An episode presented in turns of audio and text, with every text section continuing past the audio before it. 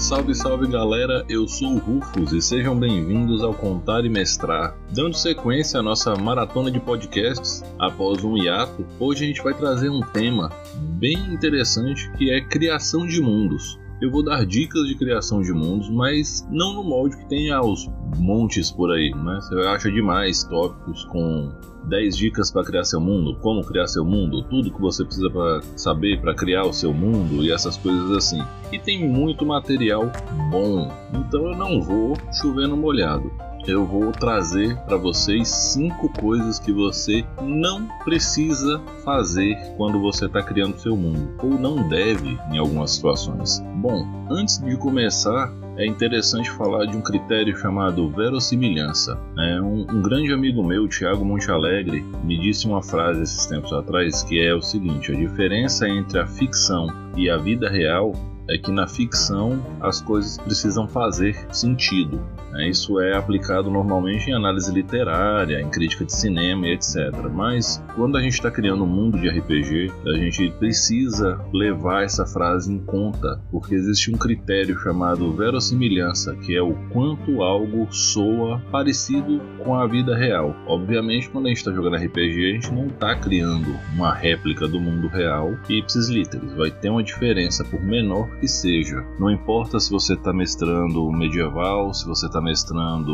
um horror gótico atual, certo? Uma steampunk vitoriano ou um space opera. Existem pontos que são baseados na verossimilhança para que eles tenham alguma relevância. Bom, sem mais delongas, a primeira dica que eu vou dar para vocês é: vocês não precisam criar o mundo inteiro de uma única vez. Quando a gente vai criar um mundo fictício, é comum buscar referências baseadas em estilo, seja de narrativa, seja de tonalidade, mas você vai buscar uma referência em cima do que já foi publicado sobre aquilo. E se você está no meio do RPG, você vai esbarrar em alguns cenários que são enormes. Vide Forgotten Realms, de Dungeons and Dragons, vide O Mundo das Trevas, de Vampiro a Máscara e Jogos Irmãos. Só que esses cenários, eles têm anos de desenvolvimento, eles foram construídos por um time de autores muito grandes. Se você pegar Forgotten Realms, tudo que foi publicado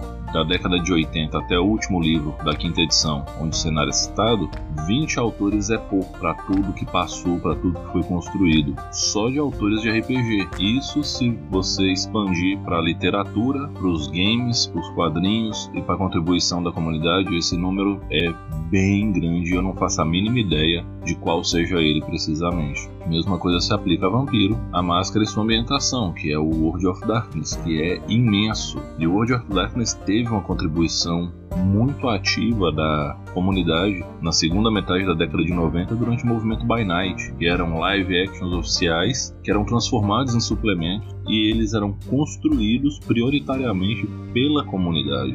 Então isso torna todas as pessoas que jogaram algum live sancionado pelo selo By Night coautor no cenário, nem que fosse com um NPC, parte de um NPC, um, um bar, uma cidade ou algo do tipo. Voltando à nossa situação de criadores de mundo para nossas mesas, bom, a nossa equipe é composta por um mestre e jogadores. Todo mundo tem uma vida para viver. Dificilmente você vai ter disponibilidade de escrever 6, 8 horas por dia focado no seu mundo, porque você tem uma vida para viver. Isso é comum. Então, ao invés de tentar escrever tudo de uma vez só, comece pequeno. Ao invés de tentar desenhar aquele mapa enorme numa folha de A3 e já sair colorindo ele com sua caixa de lápis de cor de 72 variações de cores, pegue uma folha de chamex, faça um ponto, escreva o nome da vila, ou da cidade, ou do castelo, seja que você quiser que seja o ponto de partida do seu mundo, e vá desenvolvendo no decorrer dos jogos. Isso vai tornar o crescimento do seu mundo orgânico e não vai sobrecarregar você quanto necessidade de criação. Você pode criar aos poucos, você pode escrever todos os dias para isso, mas você não precisa necessariamente escrever todo um mundo, todo um suplemento de RPG sobre isso. Você pode abrir um bloco de notas no seu computador ou no seu Google Docs ou no celular e escrever dois, três parágrafos por dia e você vai receber material de seus jogadores à medida que você for apresentando o mundo, eles forem criando personagens e isso vai compilando e vai dando volume para o mundo. Então, sem pressa, senão não vai ser legal a experiência, vai ser frustrante. Experiência própria. A segunda dica que eu dou, e essa é a primeira dica baseada no critério de verossimilhança, é não preencha todos os espaços do mapa. Por quê? Aonde entra esse critério de verossimilhança? Se você tentar preencher todo um mapa e cobrir todos os pontos, você vai gerar muita coisa que não é muito lógica no mundo. Você vai acabar tendo ideias esgotadas e vai ficar repetindo os pontos, repetindo, repetindo, repetindo, só para encher a, o mapa com vilas genéricas, cidades genéricas, fortificações genéricas, e com isso você vai gerar uma sensação de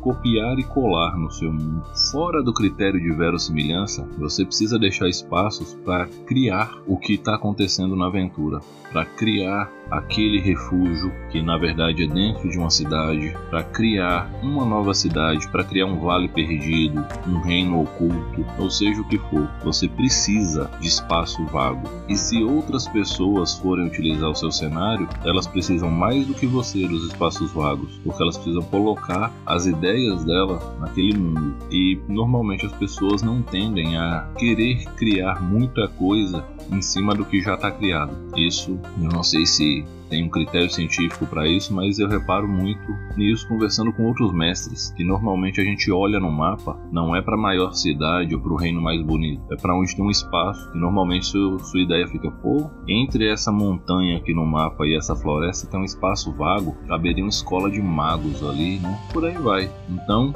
Espaços vagos são importantes tanto para você, tanto para outros mestres que venham a utilizar o seu cenário. Você pode compartilhar seu cenário pela internet ou outros jogadores da sua mesa podem querer mestrar no seu cenário. Não é incomum que isso aconteça. E um terceiro ponto é: espaços vagos são importantes para que os jogadores criem a vila de onde eles vieram, ou o monastério, ou a escola de magos que eu acabei de citar, etc e tal. Se o mundo inteiro já está todo ocupado, então os jogadores têm menos espaço para criar os seus backgrounds e adicionar cores e tonalidades na construção coletiva do RPG. Então, fica essa dica aí. A terceira dica é cuidado com os NPCs. Você não deve transformar todos os NPCs em super pessoas, porque senão não faz sentido ser um mundo de aventura, e nem deve ignorar que existem pessoas acima da média. Se todo mundo é um cidadão comum sem relevância, a lógica é que não seja um mundo de aventura, e sim que as pessoas acima da média dominem pela força as pessoas abaixo da média. E isso não é muito lá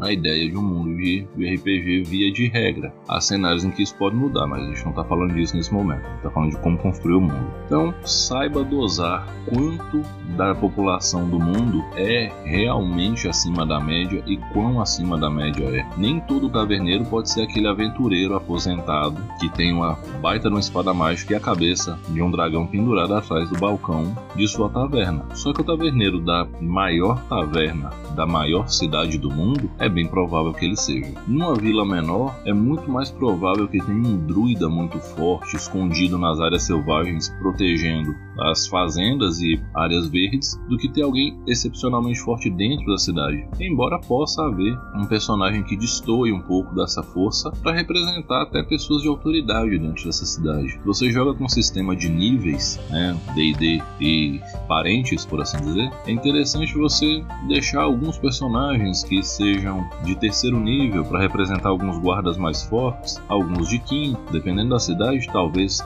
mais que isso. Portar. Então, se você não dosar adequadamente essas pessoas mais fortes com as pessoas comuns, você vai ter ou uma situação onde os aventureiros não são necessários porque todo mundo é muito forte, ou uma situação onde parece aquelas cidades de RPG de videogame de roteiro linear, onde tem aquelas pessoas andando fazendo as mesmas coisas pré-programadas que só falam as mesmas coisas. Nenhuma das duas coisas é legal. Saiba dosar, principalmente personagens que são muito fortes, mas não deixe de beber nas fontes já publicadas. E um exemplo base de personagem muito forte que pode acontecer a qualquer momento tá no cenário de Forgotten Realms mesmo. Tem um deus chamado Ilmater, é o deus da misericórdia, e normalmente ele vem ao plano material e ele se transforma num mendigo e fica pedindo esmola pela cidade, um mendigo leproso, feioso, cheio de mosca em volta, todo enfaixado, e ele tá lá para medir a misericórdia das pessoas. Então, quem diz que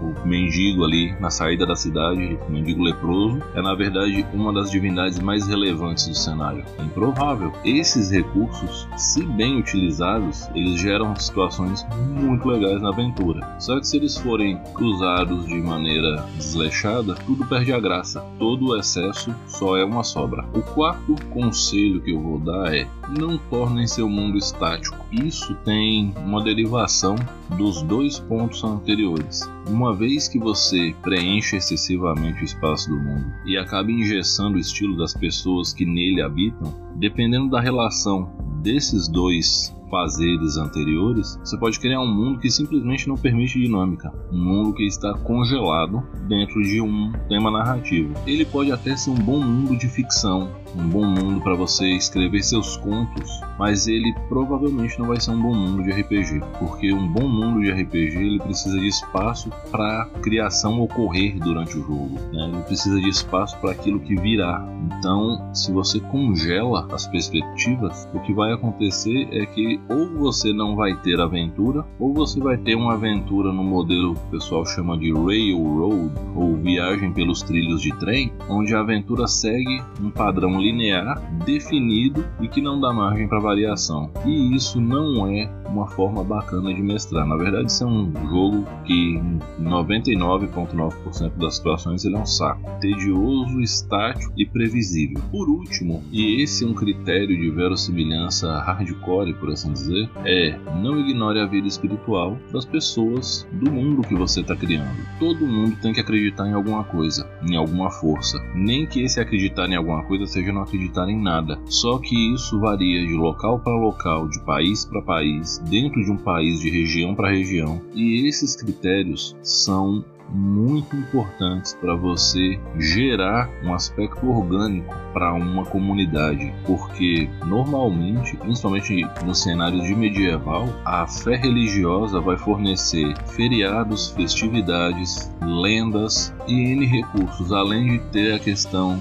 de que uma fé pode não tolerar outra, ou cismas para dentro de uma mesma fé que podem tornar uma espécie de guerra de secessão dentro de uma igreja. Então, as religiões do mundo são importantes, não só as grandes religiões de deuses e panteões, como as pequenas crendices, sabe, o santo local ou o espírito protetor da floresta e tantas outras coisas. Se você observar ao longo da criação dos vários mundos, muitas das lendas que são contadas em mundos incríveis são lendas de espíritos, de fantasmas, são lendas de almas penadas, e tudo isso tem a ver com a vida espiritual. Fora que se você aborda um viés de guerra pelas almas dos mortais, celestiais e seres dos planos inferiores brigando pelas almas de quem habita o plano material, se você ignora completamente a vida espiritual, essa abordagem não é nem possível. Então, não ignore a vida espiritual e faça com que ela tenha relevância. Se você conseguir aliar essa relevância da vida espiritual com quem é forte, quem não é tão forte dentro de uma comunidade e de modo que ela não seja uma comunidade estática, você consegue criar uma ambientação orgânica, algo que parece ter uma vida própria e que as coisas ali acontecem independente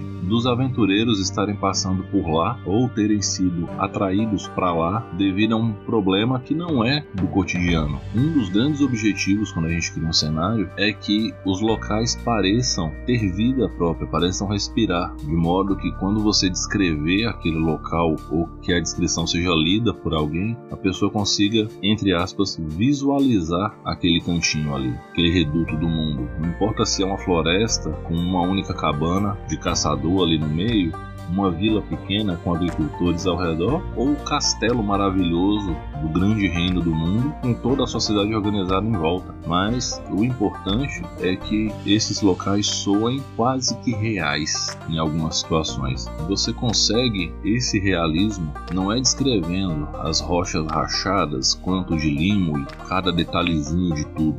Esse ponto de realismo você constrói ao descrever o cotidiano dos locais e esse cotidiano parecer factível, possível de acontecer e que ele acontece de fato independente do plot da sua aventura, do problema que está assolando o local, do vilão que atacou ou desses aventureiros que chegaram e modificaram completamente a rotina durante a sua estada. Isso é mais importante, eu diria que é o grande objetivo, você criar essa impressão. Aí você vai conseguir que seus jogadores percebam quando você mudar a ambientação de um ponto para outro, vai ser essa diferença que vai garantir que o seu mundo não seja uma sucessão de copiar e colar descritivo. Lembrando que existem exceções para todas as regras e eu não estou falando regra, cagando regra para ninguém aqui, gente. São só conselhos baseados na minha experiência quanto mestre, quanto criador de ambientação, quanto pretenso escritor em alguns momentos, certo? E assim, existem cenários que podem ser criados justamente em cima da extrapolação desses conceitos que eu falei aqui. Pode haver um cenário onde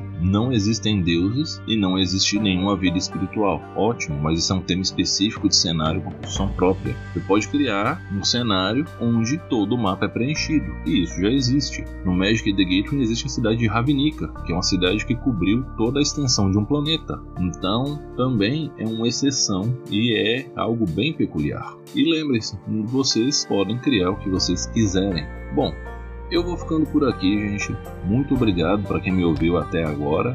Vocês podem me mandar um recado lá pelo direct do Instagram no arroba contaremestrar. Vocês podem me mandar um e-mail no contaremestrar.gmail.com ou me deixar uma mensagem no Anchor, que pode ser de texto ou de voz. Se preparem que em breve nós teremos grandes novidades no Contar e Mestrar, inclusive um servidor de Discord e o lançamento do site do Contar e Mestrar. Bom, eu sou o Rufus, eu vou ficando por aqui e lembrem-se, divirtam-se, respeitem-se, dividam o lanche, usem máscara, lavem as mãos, álcool gel, distanciamento social. Um abraço e até a próxima. Esse foi o Contar e Mestrar.